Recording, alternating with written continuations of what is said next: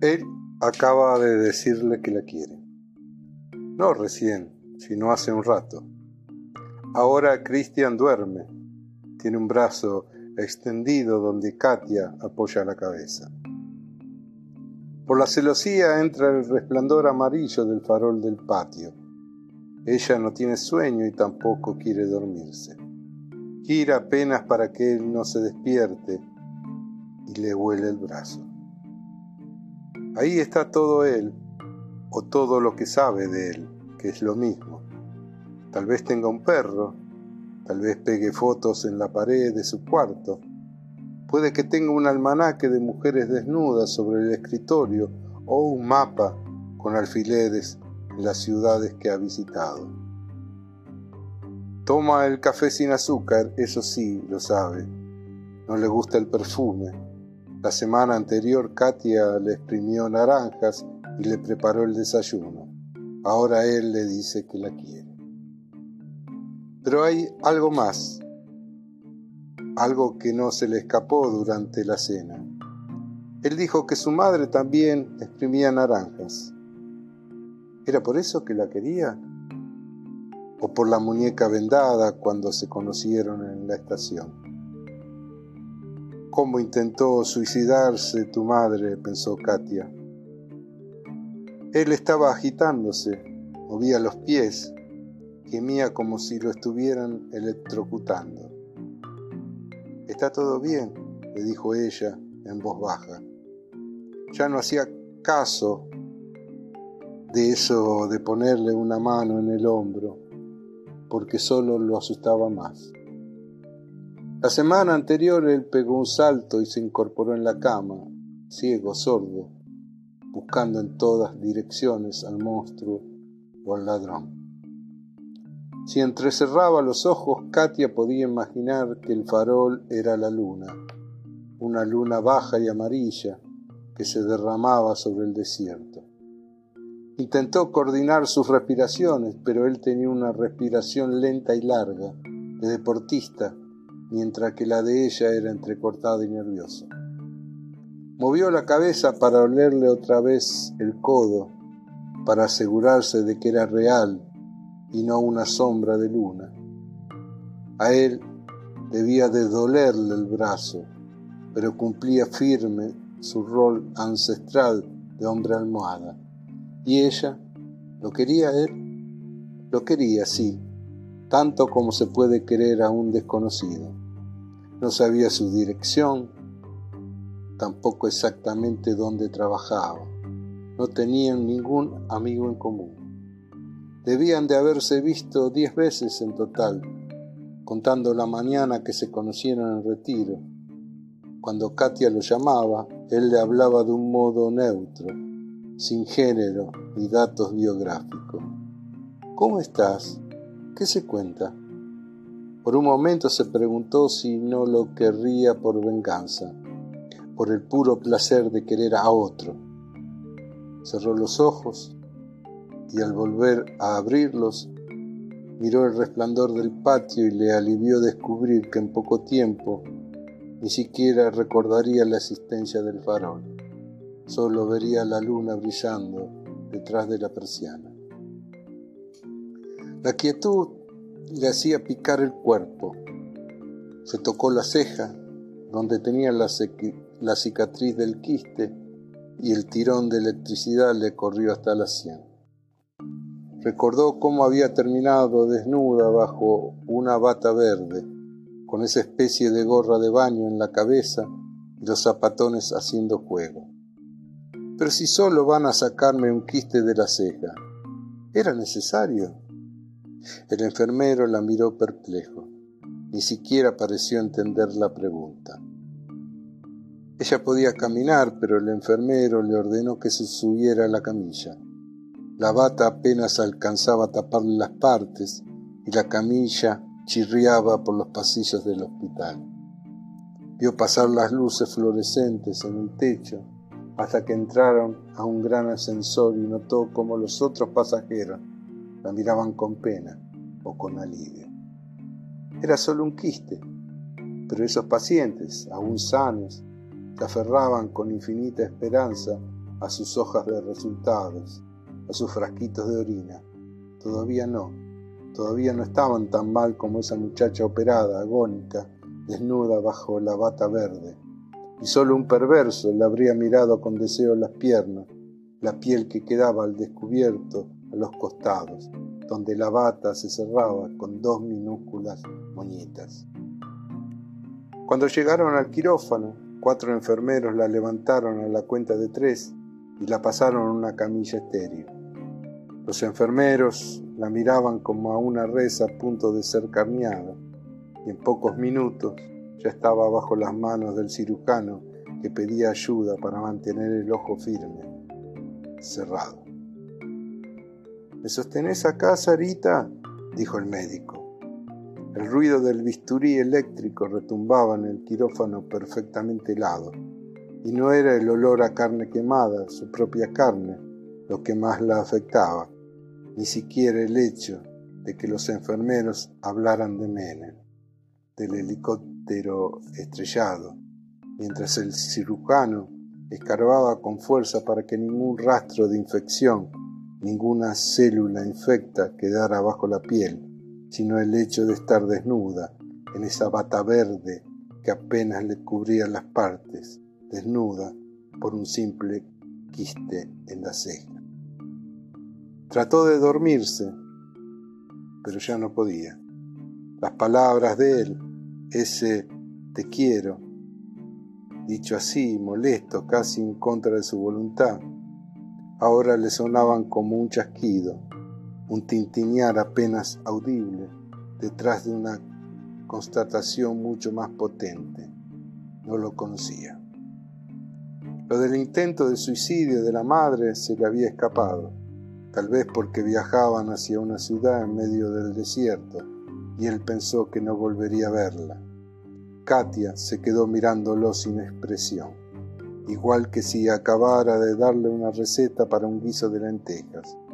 No le dijo que su padre había saltado de un muelle con treinta somníferos en el estómago. Lo encontraron encallado entre las rocas y el mismo tipo que llamó a la ambulancia probablemente le robó el reloj. Eso se supo porque los médicos aseguraron que al llegar no había nadie ahí, solo el cuerpo tendido sobre el muelle, aún con vida. Lo del quiste pasó muchos años después, el padre de Katia era médico y fue él quien la encomendó a un colega que no se había jubilado. No me la dejes con mucha cicatriz, le dijo su padre al otro cirujano, el de bisturí eléctrico, cuando la acompañó a la consulta. En ningún momento le advirtió a Katia que tendría que desnudarse y ahora pensaba por primera vez en eso, que su padre vería a diario mujeres desnudas bajo esas mismas batas verdes. Katia levantó la cabeza y Christian aprovechó para sacar el brazo y darse vuelta. Resopló muy suave como un animal pesado y estable. Ella buscó con los ojos la silla donde él colgaba la ropa. Se paró despacio y el parqué soltó un crujido. Pensó que solo iría a tomar agua, pero no era cierto. Sabía que bien que iba a revisarle los bolsillos. En menos de un minuto ya tenía la billetera de él en la mano y no quedaba nada, ni siquiera el recuerdo de la calma satisfecha de hacía un rato. Atravesó el patio en dirección de la cocina a toda velocidad. No tenía frío, pero se imaginó que alguien la miraba desde las ventanas oscuras del edificio de al lado. Una mujer desnuda, enmarcada en el resplandor de un patio lleno de cactus los bichos volando alrededor del farol como satélites de una luna artificial que ahora le jugaba en contra. Tuvo que alejar la imagen de sí misma revisando como loca los cajones de su ex, buscando pruebas, droga, cartas, Viagra, sobres de preservativa. Ni bien él cerraba la puerta, ella ya estaba en su estudio, abriendo cajones, pensando dónde escondería él las cosas si tuviera algo que esconder arriba del armario, entre los libros, adentro de las cajas de cassette, y más de una vez había encontrado lo que buscaba. Todo el mundo me mentía, hasta ella. Si se revisaba lo suficiente, todo el mundo era culpable. Dejó la billetera de Christian sobre la mesa, escondida detrás de la tostadora, y sacó el jarrón de agua por las dudas de que él apareciera. A las apuradas revisó la billetera, documento, tarjeta de crédito, plata, la foto de un labrador amarillo. Era Pérez nomás. En eso no le había mentido, pero ahora estaba segura de que había otra cosa, una verdad más profunda que ella debía descubrir de inmediato. Su vida pendía de la punta de su verdad como un suicida arrepentido que pataleaba en el extremo de una soga. Volvió al cuarto. Cristian dormía, pero su sueño parecía frágil, el de un centinela o un soldado de constante guardia. Metió la billetera en el pantalón y subió al estudio. Prendió la computadora y el ruido despertó a Faustina que levantó la cabeza y la miró. Él odiaba a los gatos y eso no podía ser bueno. ¿Cómo no adorar a Faustina, la gata perro, la gata delfín? Por suerte Cecilia estaba conectada al jazz. ¿Estás? escribió, pero antes de que Cecilia contestara, ya había escrito un párrafo entero, que Cristian dormía, que ella se había desvelado, que le había dicho que la quería. De motu propio escribió. Él, él, él le había dicho que la quería.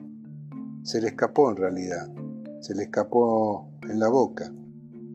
Cecilia quiso saber qué le había respondido ella. Nada, no le había respondido nada. Le contó lo de la billetera, que de pronto se había dado cuenta de que no lo conocía. En mayúscula escribió, no lo conozco. Cecilia le dijo que estaba loca y que se dejara de joder. No pienses, le dijo, disfruta. Cecilia se desconectó del chat y en la lista solo quedó Ariel. Ella dudó. Si hablaba con Ariel tendría que ser profundo, extrapolar su problema hacia algo universal, como nadie conoce a nadie, como todo es ilusión, Ariel iba a aplastarla con su lógica de, del desapego. Le haría sentir ridícula en menos de cinco minutos. Pero Ariel era el único en el chat, las 24 horas. Ariel estaba ahí trabajando, ojeroso, agotado, funcionando a base de café y de un estoicismo que ella envidiaba. ¿Estás? escribió con Ariel siempre usaba los dos signos de puntuación. Ariel estaba. Le preguntó si creía que era posible querer a alguien sin conocerlo en lo más mínimo. Ariel dijo que se podía querer lo que uno proyectaba. El propio deseo, dijo, y agregó, supongo. La ilusión, escribió ella, y pensó que siempre llegaban a lo mismo. Las tres de la mañana y Ariel traducía un artículo sobre la pesca del bacalao en el Ártico de Canadá. Pero Katia le contó igual lo de las pesadillas, que por las noches Christian se agitaba, temblaba como un condenado y ella no sabía con qué soñaba él. Ni eso sabía. ¿Sabes lo que es un serial lover? se preguntó, le preguntó a Ariel. Un serial lover era alguien que conocía a la perfección qué botones apretar para enamorar al otro. Un amante perfecto por lo neutro, una tabula rasa del amor, pero que en definitiva no quería a nadie. El espejo de cualquiera menos de sí mismo. Pero no tuvo tiempo de explicárselo a Ariel, porque Faustina había saltado a la mesa de la computadora y maullaba para que le hiciera lugar en la falda. Entonces Katia se dio cuenta de que estaba desnuda y sintió vergüenza de estar hablando con Ariel así, descalza y con un shortcito que era como un culot negro. Hasta le pareció que Ariel podía verla a través de la pantalla. Mañana te explico, escribió rápido, y antes de apagar la computadora hizo una búsqueda en Google. 228.000 resultados. ¿A quién se le ocurría investigar a un Cristian Pérez? Salió del estudio por la puerta que daba al patio y vio los cactus con sus brazos levantados en eterno asombro. Subió la escalera de la terraza despacio, se obligó a soportar el frío de la baldosa, la viscosidad de las hojas muertas y encharcadas en los escalones que ella misma había regado.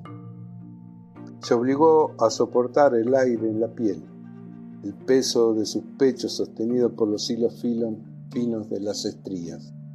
En la terraza, la hamaca paraguaya se balanceaba apenas. Estaría húmeda, otra vez había olvidado sacarla antes de que se hiciera de noche. Se apoyó con las manos en la baranda y miró los pocos rectángulos iluminados en los edificios. Katia no se enteró del intento de suicidio de su padre hasta diez años después. Su madre se lo contó así como así, en una parada de ómnibus. No se ahorró ningún detalle. Pensé que sabías, dijo, y se encogió de hombros. Katia no recordaba nada excepto el robo del reloj. Para entonces, hacía varios, años que sus padres no cenaban ni compartían ninguna instancia familiar. Incompatibilidad química, decía el padre. Cuando tu madre y yo estamos en la misma sala, uno de los dos se convierte en un gas tóxico. La última vez que los había visto juntos fue cuando los sorprendió teniendo sexo. Hacía por lo menos cuatro años que estaban divorciados y dos desde que su, desde que su padre vivía con otra mujer. Katia tendría doce o trece, no más. Había ido a un cumpleaños en el barrio, su padre la llevó en el auto y le avisó que la recogería a las diez. Tal vez llegaron demasiado temprano o el timbre no funcionaba porque nadie le abrió. Esperó un rato junto a la puerta y luego volvió a su casa caminando. Como no oyó ningún ruido, pensó que estaba sola y entró al cuarto de su madre. No los vio haciendo nada, solo el cuarto en penumbras, a su madre en la cama y a su padre corriendo hacia la puerta. Una sombra sin ropa, algo apenas bamboleante en la mitad inferior del cuerpo. Katia, dijo él, y cerró de un portazo. Ella salió de la casa y se quedó hasta la noche dando vueltas en el parque. Nadie en la familia volvió a hablar del asunto. Ella tampoco se lo contó a su hermano, ni siquiera cuando la segunda esposa de su padre murió de manera inesperada. Ya no quedaba ninguna luz encendida en el edificio. Por un momento Katia olvidó las miradas ajenas y hasta se sintió valiente. Levantó los brazos y los agitó como una bailadora desquiciada. Lo que sí le irritaba era el farol. Le daba asco la masa de bichos posada en la pared. El ruido seco que hacían al darse contra la lámpara y deseó con rabia, con infinito odio, que el cielo se abriera y se llenara de lunas. Recordó también otra noche, en una cabaña alquilada con su ex, cuando le tocaron la puerta a las viejas de al lado para pedir prestado un sacacorchos. Mientras Gastón fingía no hablar español, ella también había fingido ser otra. Se inventaba profesiones en las hojitas migratorias de los aeropuertos y más de una vez había evitado a los vendedores de Greenpeace con un enfático Je ne comprends pas. Ella, la ella que era a veces, no quería salvar el Ártico ni las ballenas. La noche de la cabaña terminó mal. Después de acabarse el vino, Gastón decidió que debía tomar una última copa y salieron en busca de un bar abierto. Gastón cantaba eufórico, pero un rato después Mientras caminaban por las calles desoladas tuvo miedo. Le pareció que algo crujía, lo que era cierto porque caminaban sobre el ripio. Pero no, no era eso. En los árboles, dijo, crujen. ¿No oís? Por suerte encontraron una cantina que se llamaba Berna, decorada con fotos de los Alpes suizos. Gastón pidió un whisky y lo tomó a tal velocidad que el dueño no tuvo tiempo de poner la botella en su sitio. Como el viejo lo miraba con mala cara, Gastón pidió la botella entera. El dueño se negó y Gastón dijo que pagaría el doble de lo que le costara cada vaso que solo le diera la puta botella. El dueño amenazó con llamar a la comisaría. Gastón intentó romper los vasos que se alineaban en el mostrador, mientras Katia forcejeaba con él y lo empujaba hacia afuera.